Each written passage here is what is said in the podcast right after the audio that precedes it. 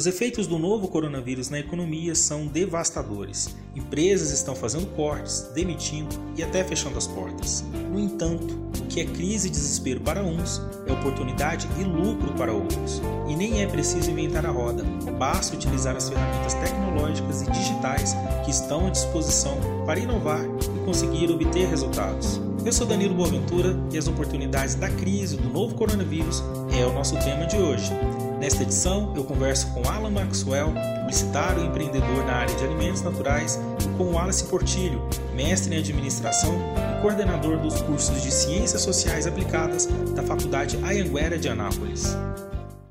Meu nome é Alan Maxwell, eu tenho 30 anos, sou diretor de marketing de uma agência de publicidade chamada Acrópole Comunicação aqui em Anápolis e também sou dono do e-commerce O Rei da Dieta, que é o primeiro e-commerce de produtos naturais e suplementos da, de, de, Anápolis e Goiânia. Né? Até então não havia um mercado é, nessa área de suplementos e produtos naturais online, tudo era físico. Entendi. Você falou a palavra e-commerce. Você pode explicar para a gente o que, que significa isso? Bom, e-commerce é justamente a loja virtual, né? É o site onde você acessa escolhe o produto, coloca no carrinho, escolhe a forma de pagamento e efetua o pagamento. Esse é o e-commerce, é uma, da, uma das formas de, de, de páginas na internet, né? Entendi. O que, que te motivou a abrir esse negócio e como é que ele funciona na prática, vamos assim dizer? A pessoa também, por exemplo, você comentou como ela pode comprar. Como é que é a entrega? Também está incluído em todo o pacote? Sim, sim. A, a ideia de você montar um e-commerce envolve várias variáveis, né? É, diferente de você montar uma loja física, é, você tem que pensar em, em, ela como um todo, né? Em, em, cada setor, como esse setor vai funcionar. No e-commerce não é diferente. Só que, é claro, você se desfaz de algumas despesas, por exemplo, no e-commerce você não paga o aluguel, dependendo de como você vai montar, né? Por exemplo, se na, se na loja física você tem que trabalhar com aluguel, com aquelas taxações todas de prefeitura, de, do, do comércio local, é, no e-commerce você evita muito dessas coisas, né? Você evita demais desses tipos de taxas, desses tipos de impostos. E você é, tem que focar agora, então, todo o seu trabalho, o seu esforço para fazer com que sua loja seja vista na internet. Então você tem aí o CEO que você precisa fazer na empresa, que é o que? É justamente a forma com que você escreve, que as pessoas vão te achar, vão te encontrar, sem você ter que gastar por isso. Tem as campanhas online que você vai impulsionar, né? Aquele famoso impulsionamento que você vê lá no Instagram e no Facebook e também as campanhas com parcerias, né, com portais de notícia, com blogueiros, tudo isso para criar uma coisa que na loja física a gente chama de atrair clientes, né? Quando você fala, nossa, a loja está cheia hoje. No site é o contrário, no site você fala de tráfego. Nossa, o meu tráfego do meu site hoje está maior, está grande, né? E quanto maior o tráfego, mais você converte esse tráfego em vendas, né? Em vendas online. Entendi. O que, que te motivou a abrir esse tipo de negócio? Então, Danilo, quando eu estava montando a minha ideia inicial era realmente abrir uma loja física. Só que eu fiz justamente uma coisa que poucos empreendedores fazem, né? É, mas devido a conhecimento seria o certo, eu fiz uma análise, levantei todos os custos de uma loja física e levantei todos os custos de uma loja online. Detalhe, isso foi antes da pandemia. Não havia sequer o risco de, de chegar ao cenário que nós estamos hoje. E aí, eu vi, eu analisei duas coisas. Na loja física, eu teria uma despesa, não uma despesa, mas um investimento maior. É, um, um investimento que ele chegava a ser 70% maior do que na loja online, na, no e-commerce. Então, eu já vi aqui uma grande diferença. Ao invés de investir na loja física, que o valor era muito mais alto, né? O valor bem, bem alto em comparação à loja online, em que o valor, em que o custo de investimento é menor e aí você consegue focar melhor né, através do capital de giro nas campanhas, na parte de marketing do site, porque o site ele precisa justamente de trabalho na área de marketing para trazer a, o tráfego desejado. Entendi. E depois de é, e, assim, depois disso, é, eu também fui estudar as tendências e, e a maior tendência do que a gente pode ver hoje é que o varejo está migrando para o online. o varejo físico, e você pode ver essa migração acontecendo em vários setores. Supermercados estão abrindo as suas lojas virtuais para que o seu cliente compre sem sair de casa, receba. Existe hoje startups que pegam a mercadoria, deixam até nos armários da sua casa, ele guarda tudo para você. Então isso é uma tendência e não é algo que, que vai parar, é algo que vai crescer e não tem mais volta. Então a tendência do varejo é justamente começar a se informatizar e e a estar online o tempo todo, certo? E foi por isso que, vendo essa tendência, eu acabei decidindo escolher pelo e-commerce e não pela loja física. Entendi. Alan, você lançou o seu negócio meio, bem em meio à pandemia. O que que, Sim. qual foi o start para que você não desistisse da ideia de lançar o seu negócio, mesmo num cenário de tanta incerteza econômica? Justamente porque os números, os dados mostravam que a área de alimentação era uma das áreas que mais estavam crescendo em meio à pandemia, porque as pessoas estavam ficando mais tempo em casa. E aí, com isso, você tem aí a ansiedade aí você, das pessoas, e isso elas compram mais online e deixam de, de ir nas lojas físicas. E isso realmente se mostrou. Os números da loja, no início, quando eu lancei, quando eu abri o, o site para que ele começasse a se tornar é, acessível, né? É, eu comecei a ver um pico de acesso e vendas juntos. Pelo menos no meu planejamento, eu não imaginava que fosse tão rápido. E ele aconteceu muito rápido, entendeu? Mas é justamente por causa disso. Essa pandemia, ela vai ser um divisor de águas, sem sombra de dúvida, na forma como as pessoas vão consumir no país, no Brasil e no mundo, né? Mas no Brasil sempre houve aquela questão de que os brasileiros é, têm um certo medo de comprar online. E essa crise mostrou um outro lado, mostrou que agora as pessoas estão perdendo esse medo e estão consumindo é, mais produtos online, né? Comprando através de e-commerce. E foi por isso que eu decidi lançar esse e-commerce mesmo durante a crise. Entendi. E está dando tudo certo? Tudo, tudo. É, inclusive, houve já propostas de investimentos exteriores para a empresa algo que eu não nem, também não imaginava que fosse acontecer tão cedo também. Que bacana. Alan, para quem está com, com, com, negócios tradicionais e vê a necessidade de migrar para o online, que conselho você daria? Bom, primeiro analise que tipo de negócio é o dele, né?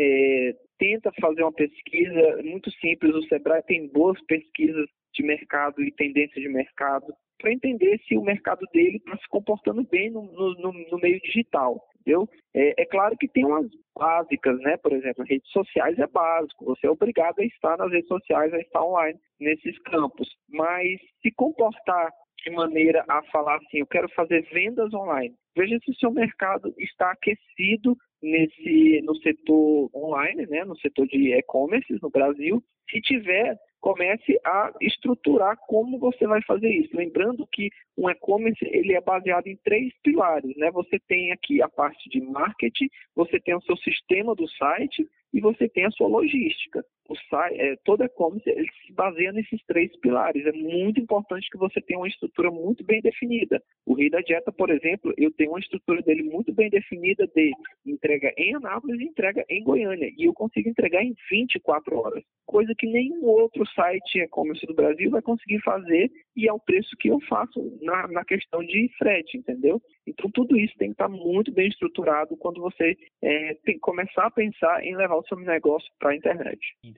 Alan, te agradeço muito por ter tirado aí um tempinho para conversar conosco e desejo muito boa sorte com o Rei da Dieta. Ok, muito obrigado. Valeu, Danilo. Valeu, pessoal do Portal 6. Bom, agora eu quero ouvir o Wallace, que parou um tempinho o trabalho dele para conversar com a gente.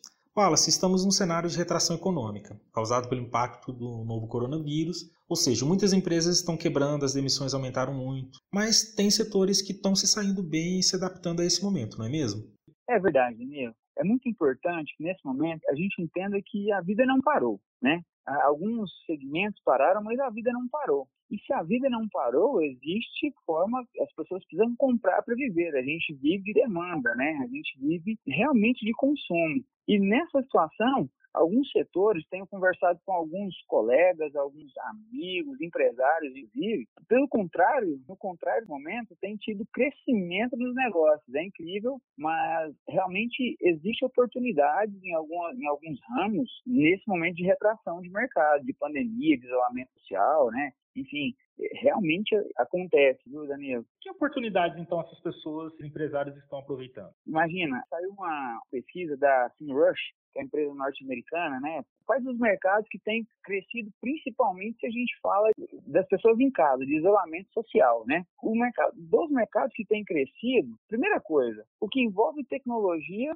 tem aumentado. O que não envolve tecnologia tem tido uma retração. Por exemplo, se a gente começa a falar hoje, e aí nessa pesquisa assim, Roche começa a dizer assim que o maior mercado do Brasil está nos maiores e-commerces, por exemplo. Então, se a gente está falando dos maiores e-commerces, dos maiores marketplaces, perdão, o que, que eles trazem para nós de diferencial? Magazine Luiza, Amazon, sei lá, Americano, Submarino, o que, que eles trazem? Trazem entrega bem feita, produto bom e barato, da forma que o cliente quer. Se a gente pensa isso no mercado de Anápolis, imagina só, nós temos hoje várias pessoas que tinham lojas, lojas de sapato, médicos, nutricionistas, que nunca tinham pensado em fazer consultas ou trabalhar de forma tecnológica, Danilo. É muito interessante quando a gente vê que dentro desses ramos, o que tem crescido hoje é o que envolve tecnologia, é o que envolve criatividade e é o que envolve realmente inovação realmente sair daquele, daquele senso comum. E, e, é tão interessante que às vezes o senso comum ele é muito simples. Imagina que um delivery para algumas empresas que já estão no mercado, já estão consolidadas é, no nosso mercado, o, o delivery é uma inovação nesse momento. Existem empresas que não faziam isso, que não tinham é, essa ferramenta, esse processo. Então, assim, dentro dos ramos que tem crescido hoje, é muito fácil a gente falar sobre, sobre os bens de os bens primários, muito fácil a gente falar, né, sobre isso. De um modo geral, tudo que envolve tecnologia, criatividade e inovação tem crescido bastante. Entendi. Quais seriam então as ferramentas que estão à disposição? Porque, por exemplo, se a gente for pensar no setor alimentício, há os aplicativos de entrega de comida, você mesmo citou o marketplace para logística, há também o e-commerce, e além desse caldeirão todo de oportunidades que tem aí, mas quais ferramentas o empresariado, o empreendedor pode utilizar? Né? Acho que esse momento é, é um momento de nós pensarmos muito dentro do nosso negócio.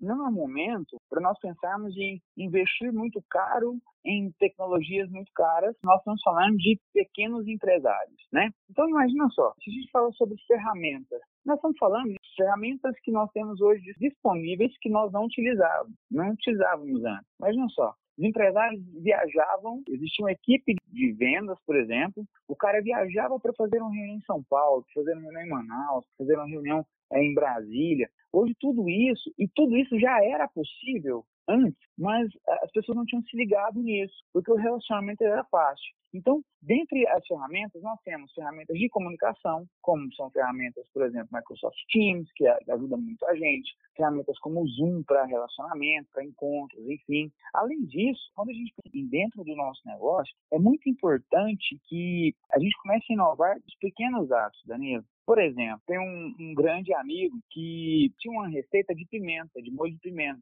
Essa receita de molho de pimenta via desde os avós dele, sabe? E em um determinado momento agora me ligou e, inclusive, ele me ofereceu o molho de pimenta, que eu já tinha comido na casa dele e tinha gostado. E falei: olha, como é que eu posso conseguir um pouco desse? Ele me ligou oferecendo agora que ele ficou sem emprego, ele teve uma, uma paralisação do contrato, e ele pegou essa pimenta e começou a vender. Nós conversamos ontem, inclusive, ele disse: olha, eu não vou voltar mais para a empresa, achei no negócio. Então, se a gente começa a pensar, o que a gente precisa encontrar em ferramentas é o que a gente já tem hoje, o que já existe disponível, mas que a gente ainda não usa são as tecnologias que existem hoje, como, por exemplo, o Hangouts, que a gente já faz reuniões massivas. Nós vemos hoje no mercado da educação, que está dentro da minha área, que inovar de uma vez, tem que correr de uma vez, procurar novas tecnologias, investir o mínimo possível, porque existe um nível de evasão também grande nas, nas escolas e faculdades por esse momento, né? Então, assim, são ferramentas que já existem, ferramentas que podem trazer praticidade, mas que a gente não tem, que ainda não utilizamos. Agora,